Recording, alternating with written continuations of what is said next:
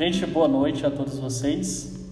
Graça e a paz do nosso Senhor Jesus Cristo. Uh, eu fico feliz de estar aqui com vocês, usando a tecnologia que o Senhor nos deu para nos unir, para estudar a palavra, para estarmos refletindo mais sobre o que Deus exige de nós, o que Deus também nos dá força e capacidade para ser e nos tornarmos até a eternidade.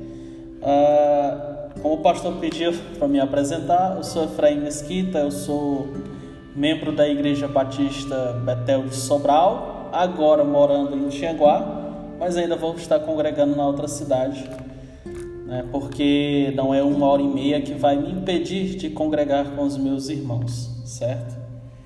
Então eu vou, ainda sou membro da Igreja Batista Betel. Ah, vim para Tianguá morar aqui, certo? Para servir ao Senhor conforme também o Senhor quiser. Nós somos seus servos, né? tanto eu quanto vocês, e estamos à mercê das ordens do nosso Redentor. Eu sou casado, já vai fazer dois anos, né, com a minha esposa Viviane. Sou criador também de um ministério voltado a homens e também voltado à família e à espiritualidade cristã, bíblica correta, fiel à Escritura, certo? E além disso, eu sou também, estou me formando em bacharel em teologia, ok? Estudando, batendo cabeça com teologia para ensinar com mais simplicidade a Escritura Sagrada, certo? E vamos orar, né, dar essas devidas apresentações Uh, antes de tudo, também eu quero agradecer ao pastor Davi, né? um amigo muito amado, muitos anos.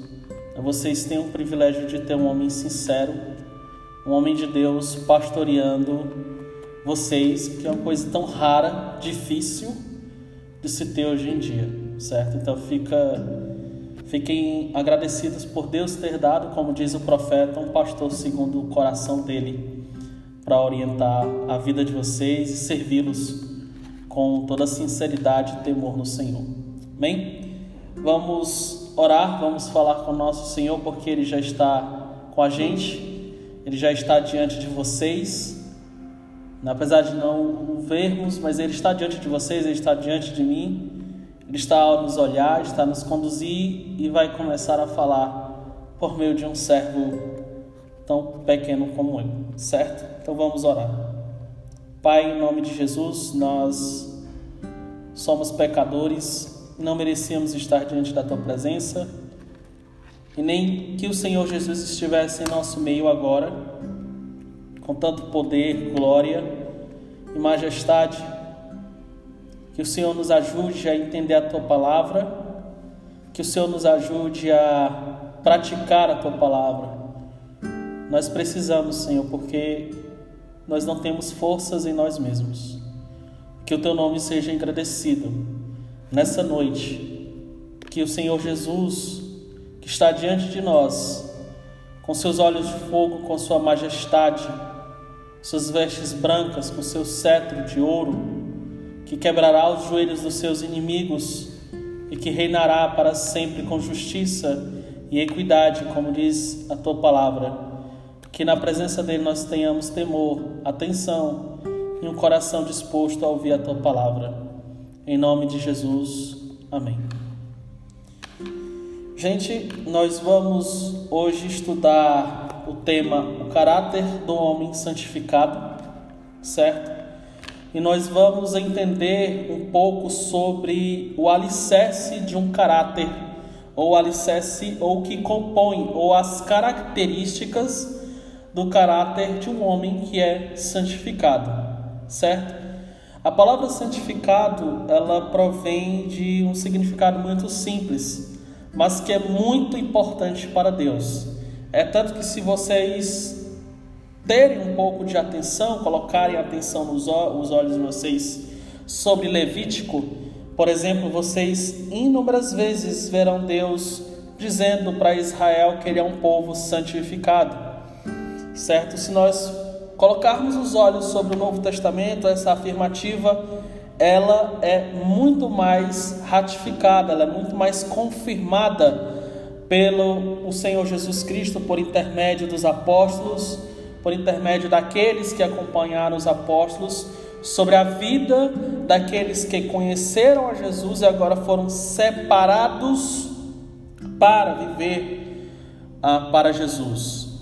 Dentro do Antigo Testamento, quando nós olhamos a questão da separação, da santificação, da santidade, eram separados utensílios que seriam de uso exclusivo para determinado fim na obra de Deus, certo?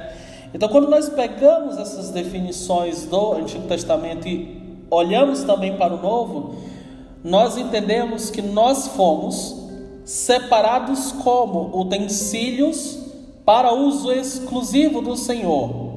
Então nós perguntamos: será que isso aí está na Bíblia? Está. Se você abrir, por exemplo, em 1 Coríntios 6, em 1 Coríntios 3, em vários outros lugares, vocês observarão algo bem interessante. Né? Por exemplo, quando o Senhor vai exortar por intermédio de Paulo a igreja de Corinto, ele é muito claro sobre dizer que nós pertencemos ao Senhor Jesus, porque nós fomos comprados pelo sangue de Jesus. E nós entendemos também que em 1 Pedro é dito a mesma coisa. Portanto, a conclusão que nós tiramos disso tudo é o seguinte: vocês e eu não temos vontade própria. Nós não delegamos a nossa vida a ninguém mais do que ao Senhor Jesus, porque nós pertencemos a Ele de corpo e espírito. É muito claro, por exemplo, no Catecismo de Heidelberg, foi escrito há muito tempo, um dos catecismos mais impressionantes é, protestantes, escritos para discipular as pessoas, guiar as pessoas na fé, onde ele diz o seguinte: ah, qual o meu consolo na vida ou na morte? É a resposta que, que é dada: é, o meu consolo é que na vida ou na morte eu não pertenço a mim mesmo, mas pertenço de corpo, alma, na vida, na morte, independentemente do que aconteça ao meu Senhor Jesus, porque Ele comprou por um alto preço, e o preço do sangue divino é algo incomparável em toda a criação, certo? Então a santificação, ela é essa separação, ela significa isso para a nossa vida, certo? E por que, que é tão importante nós entendermos sobre caráter, certo? Eu quero dar dois exemplos bem, bem nítidos para que a gente possa entender o porquê é tão importante, o porquê nós precisamos falar desse assunto, porquê você precisa se atentar a isso na sua vida, independentemente das horas que você trabalha, independentemente se você está cansado, eu estou cansado, eu estou aqui com você estudando a palavra, independentemente da, da sua ocupação, não interessa. O que interessa essencialmente é por que, que nós precisamos ser homens de caráter e por que nós precisamos nos esforçar para isso. A situação do Brasil, especificamente, porque eu estou falando do Brasil, porque é onde nós moramos. Ah, onde nós moramos no Brasil é uma situação caótica. Eu vou dar dois exemplos, como eu disse. O primeiro exemplo é a política. A política é uma verdadeira bagunça, né? É a verdadeira casa da mãe Joana, de roubo em cima de roubo, de homens sem caráter, homens sem palavra homens sem escrúpulos, homens egoístas, amantes de si mesmos, zombadores, inimigos do bem, e toda mais lista lá de 2 Timóteo que Paulo dá pode ser colocado ali e muito mais além. Então, dentro da política brasileira, nós encontramos simplesmente o espelho do que é a população brasileira, certo? Quem que colocou aqueles caras? Foi a população brasileira. Vendendo voto ou preferindo eles em qualquer uma das hipóteses que nós venhamos pensar, imaginar ou tentar seguir, independentemente do que seja. Os políticos representam a sociedade, seja moralmente, seja em princípios, seja da forma de se organizar.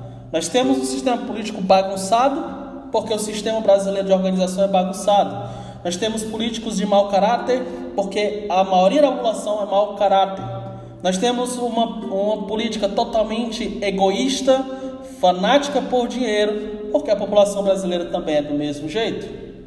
Então, os políticos representam o seu povo, independentemente quer seja moral, organizacional ou nos seus ideais, certo? Agora, nós temos esse exemplo por cima, certo? Agora, deixa eu descer um pouco mais. Nós precisamos falar sobre caráter, porque nós temos uma cultura de jeitinho do brasileiro, certo? Então, nós somos reconhecidamente por várias e várias uh, nações como o nosso jeitinho, o jeitinho de enrolar. Na verdade, se eu traduzisse por outra palavra, eu diria que é a forma de pecar e dar desculpas, certo? Todo enrolo, toda forma de você passar a perna no outro, toda forma de você se aproveitar do erro do outro, toda forma de você dar uma desculpa para poder maquiar uma coisa, para você enrolar aquela pessoa, qualquer coisa que seja para o mal, beneficiando a si mesmo, se encaixa dentro do jeitinho brasileiro. Existem séries que estão sendo produzidas no Brasil para simplesmente dizer o seguinte: as pessoas hoje, as pessoas brasileiras, elas só conseguem ter sucesso se elas forem malandras. As pessoas só são ricas, isso na cabeça do brasileiro comum, se elas passam a perna em alguém. Elas só é tanto que em alguns podcasts de cultura pop que eu estava ouvindo esses dias, é, é falado claramente: olha, você conquista algo, mas vem alguém e outra pessoa e passa a perna em você. Essa é a cultura que nós estamos. Se nós formos para o contexto bíblico, é aquilo que o profeta vai falar muito claramente, dizendo o seguinte: olha, as pessoas chamam o mal de bem e o bem de mal. Essa é a cultura do Brasil. Na verdade, essa é a cultura do mundo ímpio. Então, quando nós vamos falar de caráter, nós estamos falando para uma urgência. E aqui eu estou falando de um homem que está morrendo, para homens que estão morrendo. E o meu objetivo aqui essa noite é despertar vocês para serem homens de caráter em meio a uma sociedade cheia de bagunça, de malandragem, de jeitinho, com o sistema todo caótico, depredado, ruim, péssimo. Eu não vou nem entrar dentro do sistema das maiorias das igrejas que vocês têm na cidade de vocês, que eu sei, porque eu sei porque tem na minha cidade também em Sobral, tem nas cidades também, tem aqui em Tiaguá, que são igrejas cheias de corrupção, que são igrejas lideradas por mau caráter, por isso que eu disse para vocês, deem graças a Deus por ter um pastor fiel, porque a situação é caótica. É uma crise muito grande que nós passamos há muito tempo. Na verdade, nós nunca saímos dela. Nós sempre tivemos no meio da igreja pessoas mau caráter e sempre tivemos homens de caráter. E o que tem sustentado a igreja, além do poder da graça do Senhor Jesus por meio do Evangelho, são os homens de caráter. São homens baixinhos, por exemplo, como Atanásio, que enfrentou Ário e todo o império para defender a Trindade. Homens como Agostinho para defender a doutrina da graça. Homens como Policarpo e vários outros que defendiam diante das, dos falsos ensinos a verdade do Evangelho. Pouco importava se eles eram ricos, se eles eram pobres, se eles eram pretos, se, era, se eles eram brancos, se eles tinham fama, se eles não tinham. O que eles tinham, eles usavam. Uma caneta, se for colocar na nossa linguagem de hoje, um papel. Eles começavam a escrever para defender a igreja. Então Deus sempre utilizou homens de caráter. Deus sempre utilizou homens íntegros completos, mas não no sentido de perfeição, mas no sentido de ter um caráter moldado, amadurecido. E além disso, se eu posso esticar um pouco mais sobre a situação deplorável, nós temos poucos homens assim. Na verdade, pouquíssimos homens são homens com essa fibra, com essa vontade de trabalhar para o Senhor. É por isso que eu trouxe hoje a mensagem sobre os pilares do caráter do homem santificado, que é um, o Evangelho, dois, a oração e três, o serviço.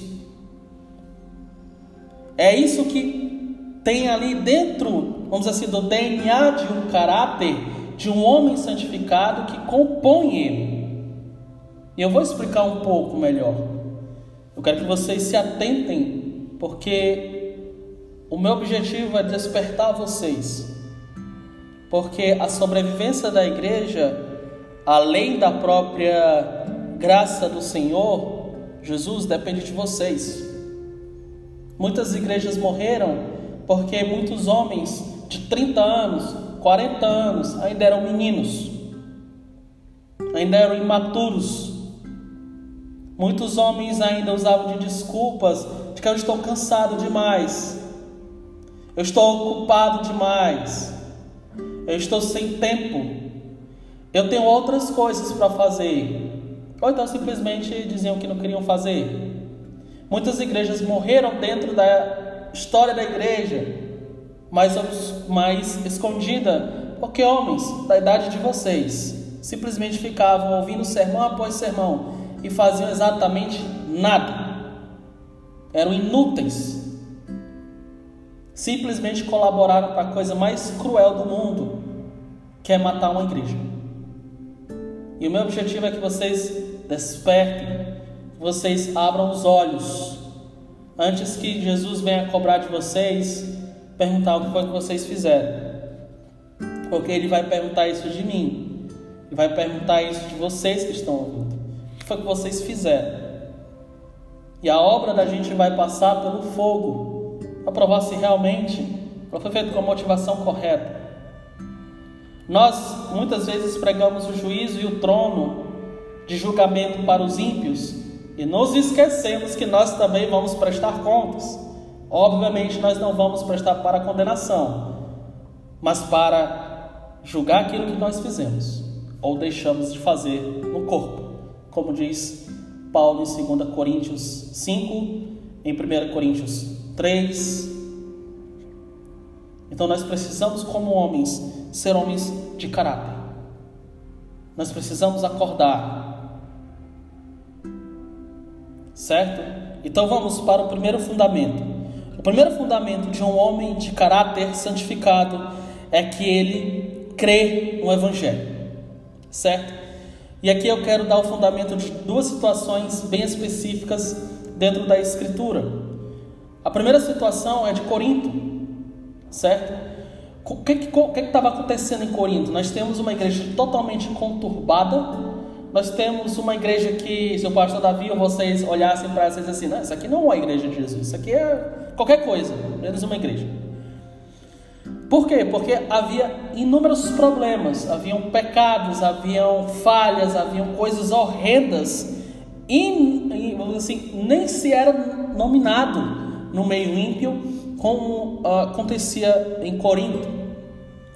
Mas a solução para a igreja de Corinto não eram programações legais, não eram novas metodologias, não era o que Paulo pensava que era o melhor, não, nada disso. Qual é a solução para uma igreja que tem um caráter defeituoso, que tem problemas de integridade? A cruz. A cruz de Cristo é a solução para um caráter defeituoso. A cruz é a solução para a falta de integridade. A cruz é a solução para você que é desanimado com a obra, para você que enche de desculpas dizendo que está ocupado demais, cansado demais. É a cruz que te dá ânimo para cumprir, por exemplo, o terceiro passo que a gente vai ver que é o serviço. É a cruz de Cristo que conserta uma igreja deficiente. Nada de metodologias, nada de invenções humanas, nada de atrações, de teatro, toda essa baderna toda. Na verdade, a única solução que Deus nos dá para moldar o nosso caráter é o Evangelho. Ponto. E eu posso colocar muitas passagens de Corinto dentro disso. E se vocês quiserem conferir depois em casa, vocês podem ver, por exemplo, 1 Coríntios 1 e 2 inteira. Como inúmeras vezes o apóstolo Paulo vai chegar e dizer o seguinte: olha, nós, a cruz, a loucura da pregação, Jesus Cristo crucificado, Jesus, Jesus, Jesus, Ele é o Evangelho. A Bíblia não é o Evangelho, as boas maneiras não é o Evangelho, a lei não é o Evangelho, nada disso é o Evangelho, o Evangelho é Jesus. Ele é o Evangelho. E se você não crê no Evangelho, se você não tem o Evangelho no coração, se o Evangelho não está extremamente enraizado no seu coração, você não pode ter um caráter, porque é o Evangelho que molda a sua vida. Por isso que Paulo é, tantas vezes falou sobre a cruz, logo nos primeiros capítulos de Corinto, quando ele vai consertar problemas, ele volta para a cruz, por exemplo, como em 1 Coríntios capítulo 15, versículo 1 ao 4, onde ele vai falar que, olha, eu já preguei o evangelho para vocês, vocês se vocês estiverem nele, vocês vão crescer, vocês vão se estabelecer. Eu vou de novo pregar que o evangelho é Jesus Cristo morto, sepultado segundo as Escrituras, mas ao terceiro dia ressurreto segundo as Escrituras, e é isso que eu tenho para vocês, é isso que vocês têm que se firmar. Sem o Evangelho não existe caráter verdadeiro. Coloquem isso no coração. Sem Evangelho não existe caráter verdadeiro. Sem o Evangelho também não há como nós nos dedicarmos ao constante arrependimento e à constante prática da lei de Deus. Por exemplo, se vocês forem para Efésios 2, 8 a 10, ele vai dizer o seguinte: Pela graça sois salvos por meio da fé, e isso não vem de vós, é dom de Deus. Por quê? Porque ele não quer que nós nos gloriemos, versículo 9. Mas sempre nós paramos nesse versículo. Nós sempre paramos, nunca vamos no 10 às vezes. Já perceberam? Muitas vezes nós só citamos o 8. Mas o 10 ele é muito importante porque o Senhor Deus diz o seguinte: Ele diz que nós fomos feitos novas criaturas para andarmos no caminho que Ele antes tinha determinado, na lei dele, nos mandamentos. Então é o Evangelho que capacita a mim e a você a termos um caráter parecido com o de Cristo. A abandonarmos os nossos pecados. Na verdade, a única coisa que pode nos mostrar que nós falhamos é o Evangelho. Por meio dele, nós identificamos que nós estamos em pecado, em erro constante, mas o Evangelho que vai te dizer: Eu perdoo você então você pode agora viver. Por isso que o evangelho é o primeiro fundamento para o caráter.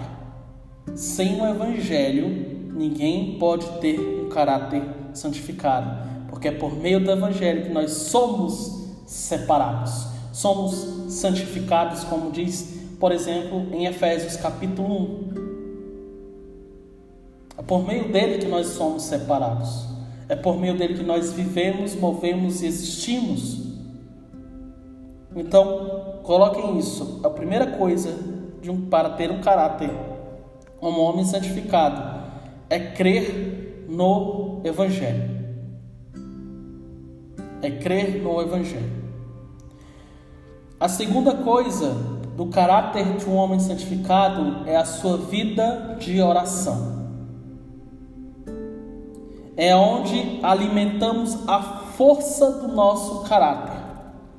É onde Deus realiza as suas coisas na terra. John Piper vai dizer que a oração é o meio que Deus escolheu usar para guiar e realizar suas obras no mundo por meio das nossas orações. Muitos homens, eles por causa do cansaço do dia, do estresse do dia, das ocupações do dia, eles negligenciam a oração. Eles passam dias sem orar. E às vezes muito não percebem. E aí começam a ter uma vida miserável, fraca, porca, totalmente sem estrutura. Daí você pergunta: por que, que minha vida ela tá tão assim, tão ruim? Por que, que eu não estou conseguindo mais ler a Bíblia? Por que, que eu não estou mais conseguindo ouvir os sermões, a pregação da palavra de Deus com mais alegria? Por que, que eu, eu sempre estou cansado e indisposto para servir? Por que, que eu não vou para frente? Por que, que minha vida espiritual é tão raquítica, seca? E a resposta para isso é: você não tem uma vida de oração. É porque as suas orações são mecânicas. É porque as suas orações são rasas. É porque muitas vezes você nem tem uma vida de oração. Hernandes Dias Lopes diz que era muito interessante nós ensinarmos os pregadores a orar do que somente eles a entenderem a Bíblia. E eu concordo perfeitamente. O que nos falta hoje são homens de oração. Pouco me importa o grau de, de conhecimento que você tem da Bíblia. Pouco me importa o quanto de, de dinheiro você pode trazer para dentro de casa. Não me interessa o quanto de cargo você tem na empresa, o quanto de fama você quer, o quanto de coisas que você quer conquistar, o quanto você quer estar bem socialmente. Se você não é uma de oração, nada disso importa. Tudo é pó, tudo é vazio, tudo não significa nada. Que nos falta hoje são homens de joelho batalhando pela igreja. Eu ficaria muito feliz se os mesmos homens que não comparecessem aos estudos, que não ajudassem na igreja, que não fizessem porcaria nenhuma, se pelo menos, pelo menos, fossem homens de oração, porque eles estariam fazendo muito mais. Fariam muito mais. Porque a oração é uma das coisas mais extraordinárias do mundo. Não adianta de nada, por exemplo, eu vim pregar aqui para vocês sem ter uma vida de oração, porque não me servir de nada. Não adianta de nada livros entulhados como tem esses daqui nas minhas costas, se eu não tenho uma vida de oração, se serve para ser queimado, comido pelas traças. O que nós precisamos, eu vou repetir, são homens de oração. Se você quer ser um homem de caráter, se você quer uma vida espiritual mais madura, se você quer servir melhor dentro da igreja, se você quer um casamento regado pelas bênçãos de Deus, e isso nem sempre significa boas coisas, mas significa que você, em meio às dificuldades, você enxerga a providência de Deus.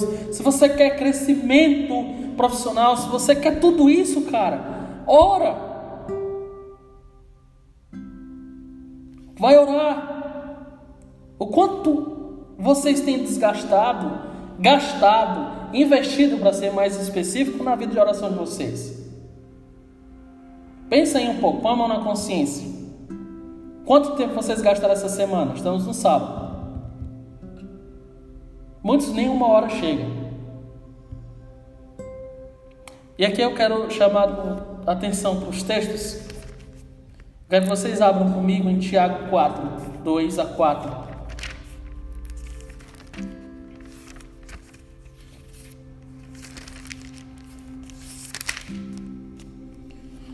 Tiago capítulo 4, versículo 2 ao 4. Diz assim: Cobiçais, nada tendes, matais, e sois invejosos, e nada podeis alcançar, combateis e guerreais, e nada tendes, porque não pedis. Pedis e não recebeis, porque pedis mal, para gastardes em vossos deleites. Adúlteros e adúlteras, não sabeis vós que a amizade do mundo é inimizade contra Deus. Portanto, qualquer que quiser ser amigo do mundo, constitui-se inimigo de Deus. Tiago, por muitos teólogos, é conhecido como o Provérbios do Novo Testamento. Isso porque ele utiliza muitas imagens, muitos trechos de provérbios. E ele é muito, muito prático. Ele é um pastor muito, muito sensível à prática. Tiago foi irmão de Jesus segundo o, sangue, certo? Sabe aqueles, aquelas pessoas, aqueles irmãos de Jesus, quando a gente olha para João 12, João em outras partes, que diziam, zombavam de Jesus, descriam, é, não acreditavam em Jesus, pronto, Tiago estava ali. Mas preste atenção que aquele Tiago não é mais esse Tiago. Porque esse Tiago aqui foi transformado.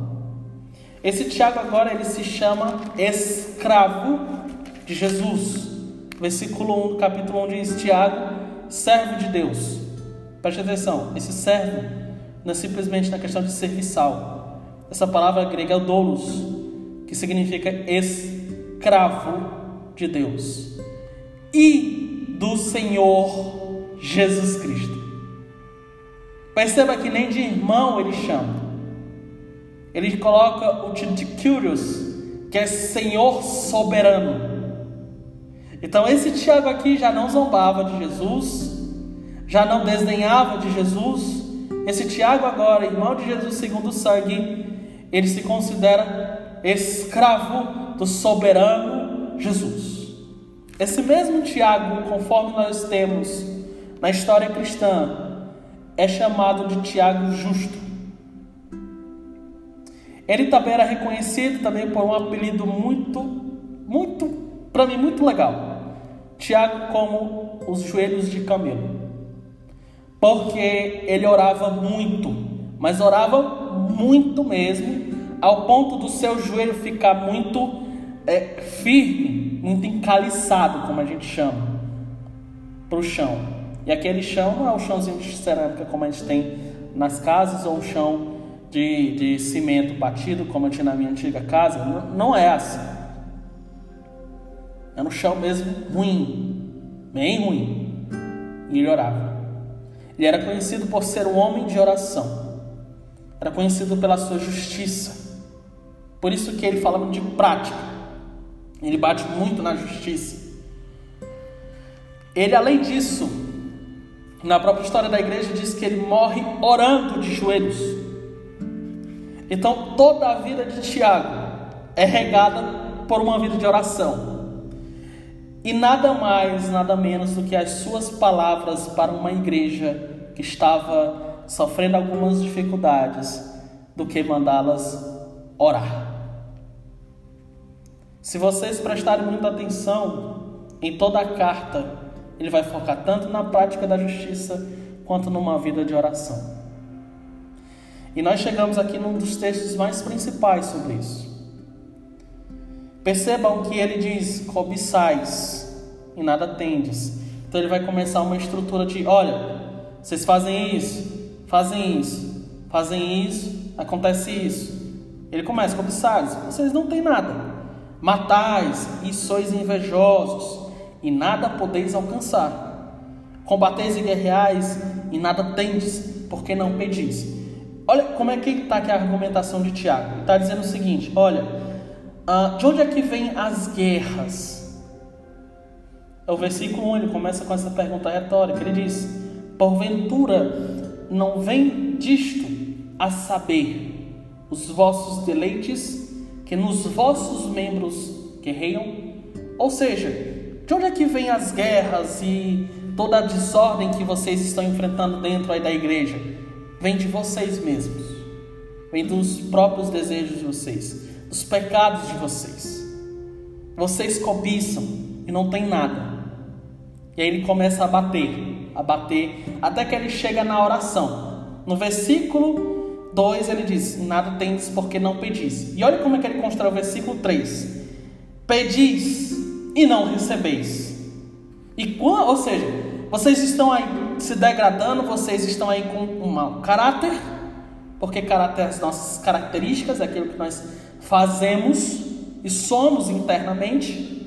Então ele começa a dizer: olha, vocês pedem, não pedem, mas quando pedem, quando pedem, vocês pedem mal. Por quê? Qual é a característica de pedir mal? pedem para gastar com os vossos próprios deleites. O que é que eu quero trazer aqui para nós? Quero trazer o seguinte: muitas vezes nós cultivamos uma vida de oração, simplesmente para pedir coisas para nós. Muitas vezes também nós fomos mal ensinados sobre oração. Nós pensamos que oração é somente para pedir algo. Deus me dá um, uma boa condição financeira. Deus, eu estou passando por uma aflição. Eu preciso de saída. Deus, eu quero que você converta tal pessoa. Você está só pedindo, pedindo, pedindo. Tem pedidos que são justos, corretos, como a conversão, obviamente, tudo isso. Mas esse é o problema. Nós focamos muito em pedir. Mas a oração, ela é uma conversa. Uma oração é aquilo que nós dirigimos à palavra. Se você olha para todo o Antigo Testamento, até mesmo para o Novo, você não vai ver simplesmente as pessoas pedindo. Você vai ver elas argumentando com Deus. Eu já me cansei de, de ver pessoas vindo até mim, e até mesmo pessoas que eu conheço, dizer: como é que Moisés pode argumentar com Deus? Como é que Abraão, ali no capítulo uh, ali sobre Ló, ele está argumentando com Deus? Deus não é Deus? Eu disse: exatamente por isso que eles estão argumentando, porque eles estão em contato com Deus. Porque eles estão conversando com Deus. A oração é isso. Por que, é que nós muitas vezes, ah, eu não sei orar por mais tempo? É porque nós não sabemos conversar com Deus. Nós só sabemos levar problema para Deus. Ele nos ama e Ele ama também resolver nossos problemas. Mas Ele também nos ama ao conversar com Ele. E é interessante que antes de eu vir pregar, eu estava vendo a última mensagem do Wilkerson, David Wilkerson, e a forma como ele fala da oração é como se ele realmente estivesse conversando com Jesus. Ele faz a mesma pergunta, por exemplo, que eu me faço muitas vezes, e o Judá está ouvindo, ele é, ele é prova disso. Que muitas vezes eu me pergunto o seguinte: Jesus, o que é que o Senhor quer? O que é que o Senhor está pensando? O que o Senhor quer me dizer? Antes de vir pregar para vocês, foi a mesma pergunta que eu me fiz mais cedo. Eu cheguei para Deus, Senhor Jesus, eu, eu não sei o que é que eu estou fazendo em Tianguá, assim, de modo mais específico, além de, claro, trabalho e tudo. Fiz uma pergunta, Senhor, o que é que o Senhor quer de mim? O que é que o Senhor quer fazer comigo aqui? Né? Quais os teus planos?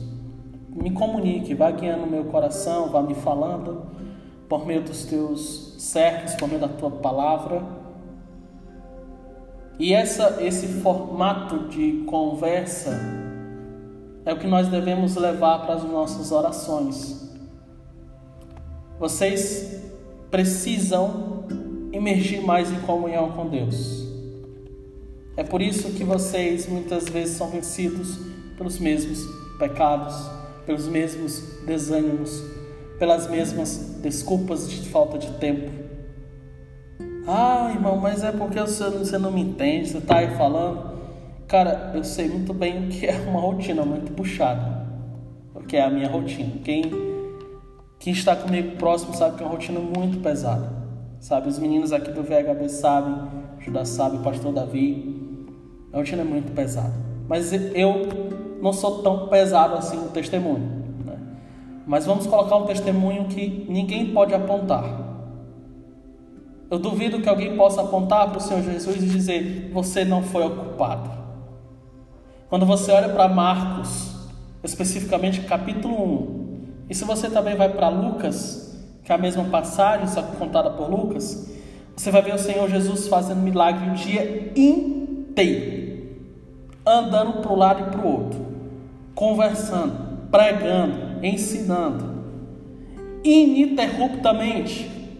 Daí você olha e diz assim, cara, eu não aguentaria. Eu ia dormir. Jesus foi dormir. Jesus foi. Só que de manhã cedo, de madrugada ainda, Jesus se levanta para orar. Se vocês olharem para o Evangelho de Lucas, em inúmeras vezes, Jesus faz isso. Jesus se isola de uma atividade boa para orar. Por exemplo, ele estava ali no meio, no meio dos discípulos, ele sai, e vai orar. Ele está numa rotina muito puxada, ele dorme se levanta cedo para orar. Porque Deus, o Pai, era mais importante do que o seu cansaço físico. A oração deve ser algo contínuo na nossa vida, porque sem ela nós não podemos ser cristãos. Se você não tem uma vida de oração, ponha muito a mão na consciência se você realmente é um cristão. Porque todo filho de Deus ama estar com seu pai. Todo filho de Deus ama conversar com seu pai.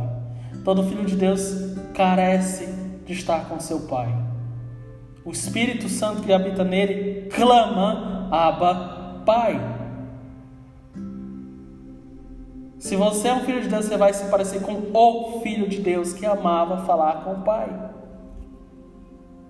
E o meu clamor é que vocês ponham uma rotina de oração, mas ponham de verdade, porque somente uma vida de oração vai dar-nos força para, mesmo em um dia cansado, estressante, com ladainha dos outros, de cobrança no nosso ouvido, ainda com estresse dentro de casa, problemas dentro de casa, a gente ainda se sentar numa mesa e dizer: Senhor Jesus, abrir nossas Bíblias e lermos, mesmo depois de uma semana cansada, difícil, estressante, sem tempo nem para poder dormir direito, a gente chegar no final de semana e olhar para o pastor e dizer: Pastor, em quem eu posso ajudar você? Porque a igreja não é feita somente por pastor. E nem é feita para ficar um monte de marmanjo sentado na cadeira ou na, nos bancos olhando o pastor pregar, saindo e não fazendo nada. Igreja não é um auditório onde assiste um teatro. Kierkegaard, ele tem uma, uma ilustração que eu gosto muito, que ilustra muito esse pensamento que eu falei.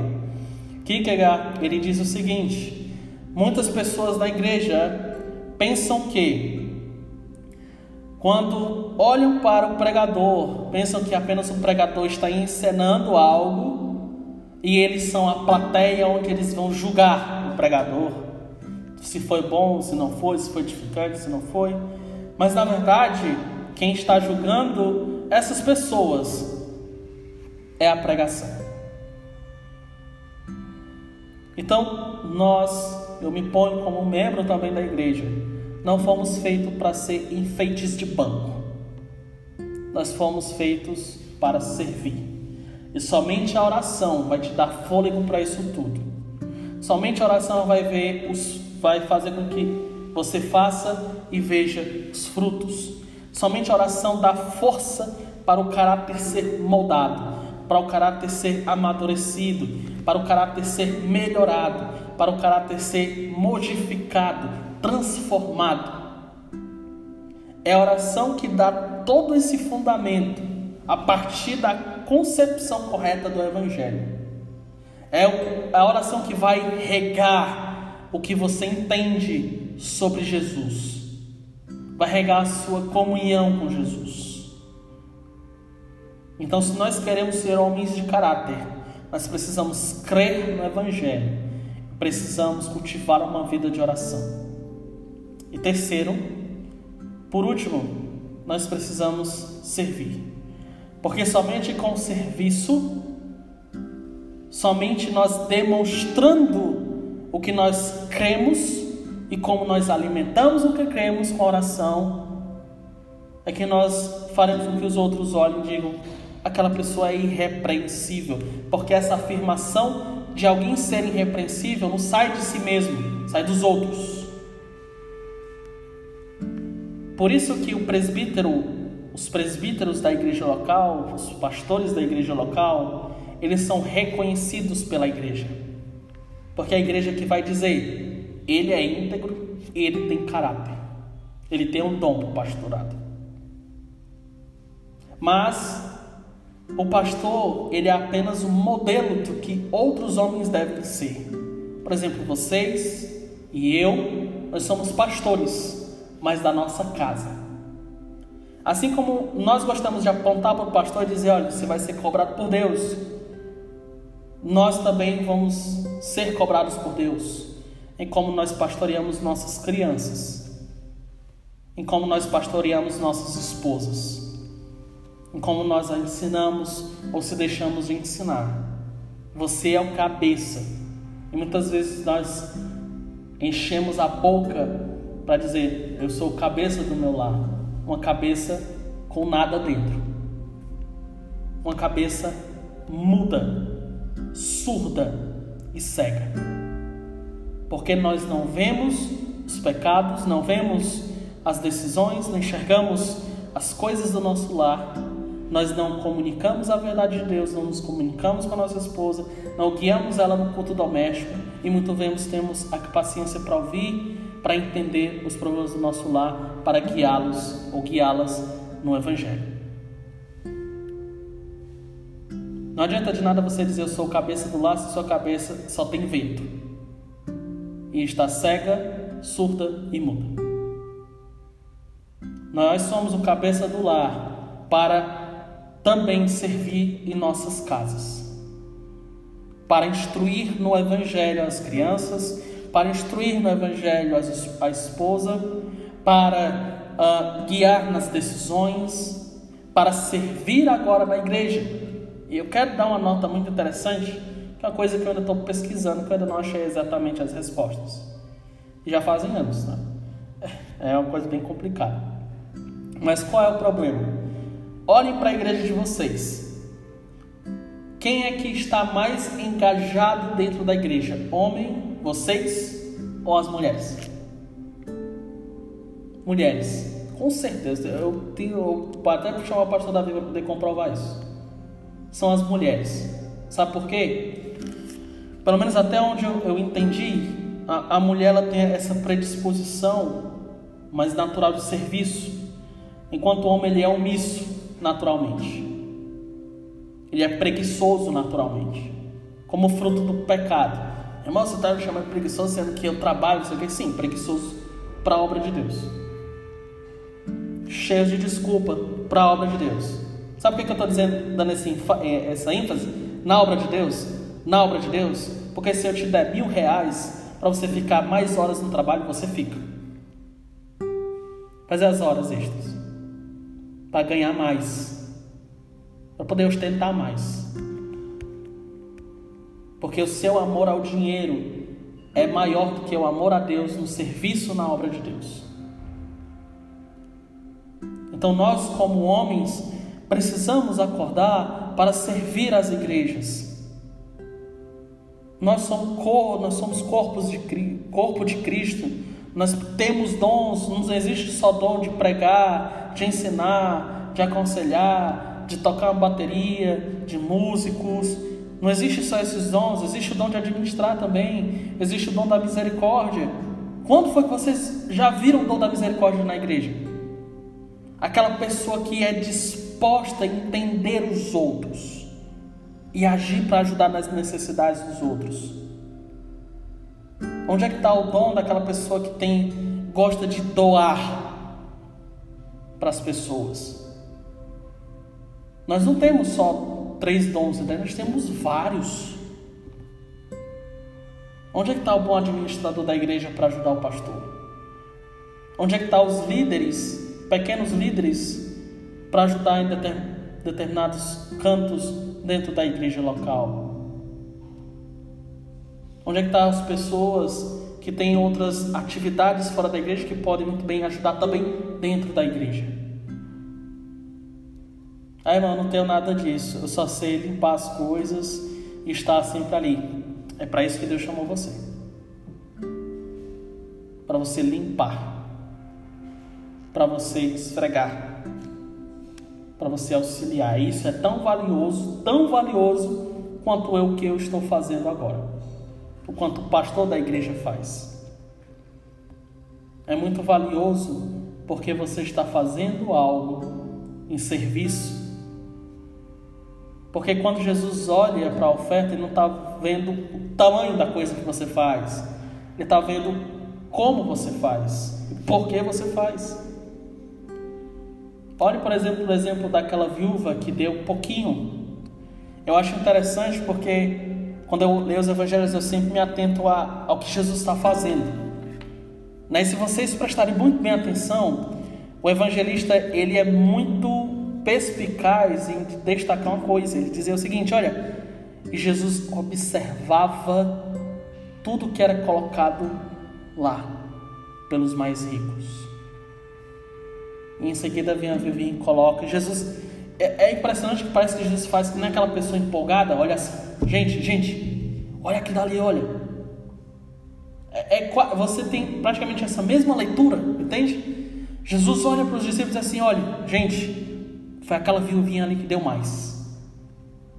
E ele responde naturalmente, que diz assim: ah, por que, que ela deu mais, sabe que ela deu pouco? Jesus diz: porque do pouco que ela tinha, ela deu tudo. O serviço é isso.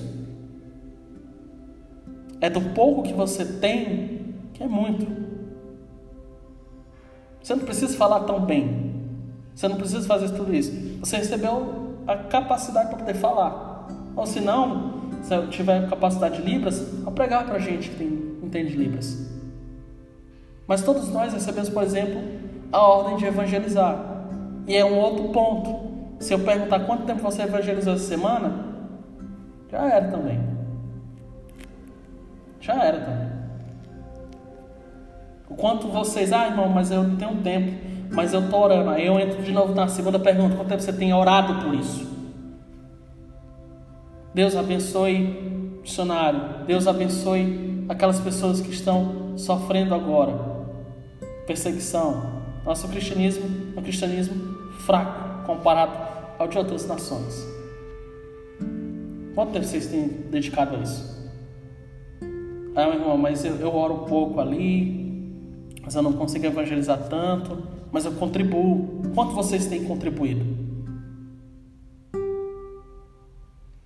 O quanto vocês adotam, ah, vou ali para o ministério, adote um pastor da fiel, então, pô, então coisa mais, vamos dizer assim, grande, ah, eu vou por portas abertas, ou então dá para a igreja local, Entende como a gente só se entope de desculpas em vez de enxergar soluções para servir? Irmão, estou muito cansado hoje. Beleza. Você pode orar? Você morreu e não consegue falar com Deus? Nesse sentido. Ah, irmão, eu não tenho tantos dons, mas o que, é que você sabe fazer? Entende? É só desculpas. Desculpas em cima de desculpas, desculpas em cima de desculpas. O que nós precisamos fazer então é ser dispostos o nosso coração para servir e começar a dar soluções em vez de desculpas, a pensar em planos de servir em vez de planos para não servir.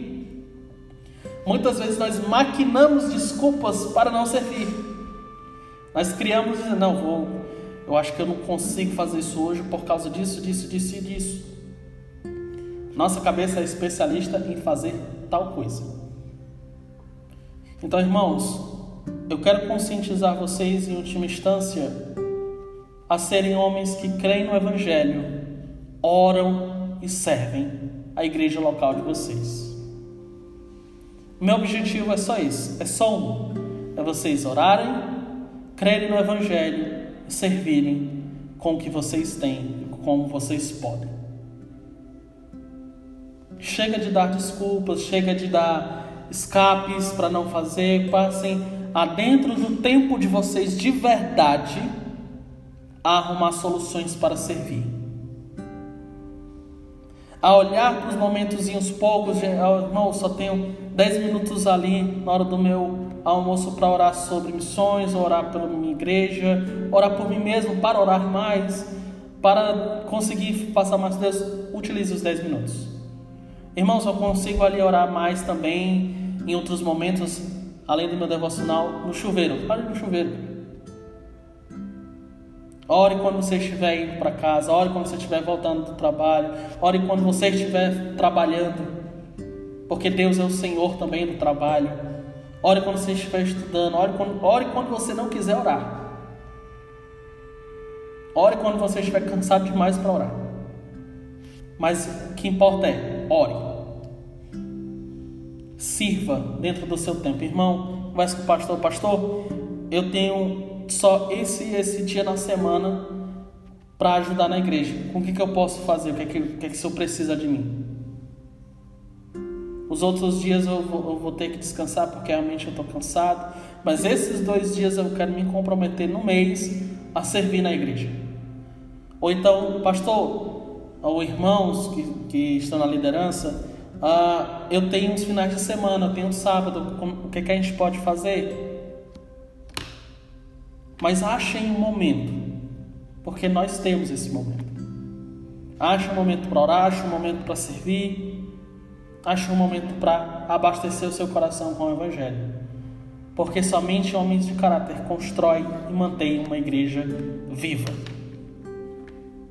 E sempre lembrem-se de um seguinte: quando vocês disserem, estou cansado demais, eu estou sem tempo, lembrem-se do exemplo de Jesus. Irmão, mas Jesus é Deus, mas ele é homem. É, mas era um homem perfeito, mas era um homem qual nós devemos imitar a qualquer custo. Não é assim que Deus diz? Não é assim que Deus nos chama a fazer e a ser? A sermos igual a Jesus e não tem coisa mais gloriosa do que ser como Jesus. Amém? Vamos orar? Senhor Deus, obrigado pela meditação da tua palavra. Que o Senhor nos ajude, que o Senhor nos instrua, que o Senhor possa nos fazer homens de caráter, crendo no Evangelho, orando e servindo. Que o Senhor seja conosco que o Senhor nos dê força para isso. Porque nós somos cansados, nós estamos cansados, nós temos pouco tempo, mas o pouco tempo que temos e a força que nos resta, nós possamos nos dedicar a Ti, de todo o coração e com sinceridade. Em nome de Jesus. Amém. Se os irmãos tiverem alguma dúvida, alguma coisa para perguntar,